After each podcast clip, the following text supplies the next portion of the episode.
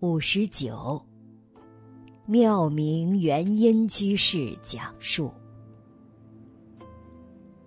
大约在二零一六下半年左右，老法师停留在香港的时候，有一次受了些风寒，后来演变成重感冒。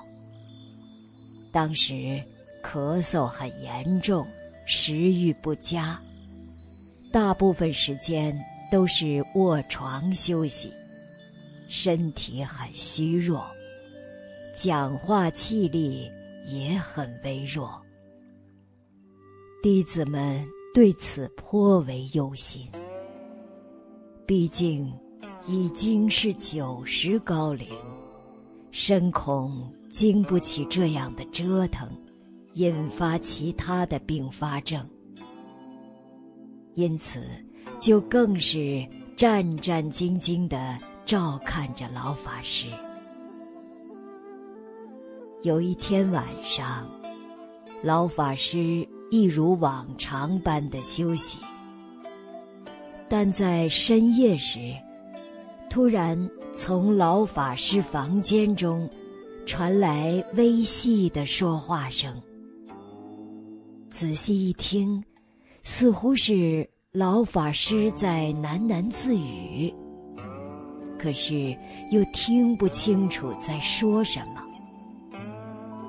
虽然当时离老法师的房间只有几步的距离，但听了好一阵子，还是听不出所以然来。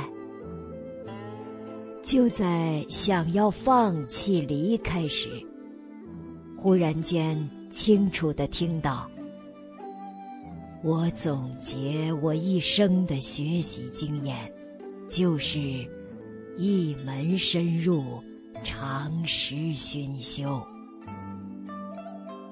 话声一落，一切都归于寂静。然而，心中却不由得肃然起敬。老法师一生讲经，从早年的《金刚经》《六祖坛经》。《楞严经》《法华经》，到后来的《华严经》，对各宗派的大经大论多所弘扬。但是，在八十五岁以后，唯一宣讲《无量寿经》，专修专弘净土法门，以身力行。一门深入、长时熏修的总结经验，为我们做出最好的身教。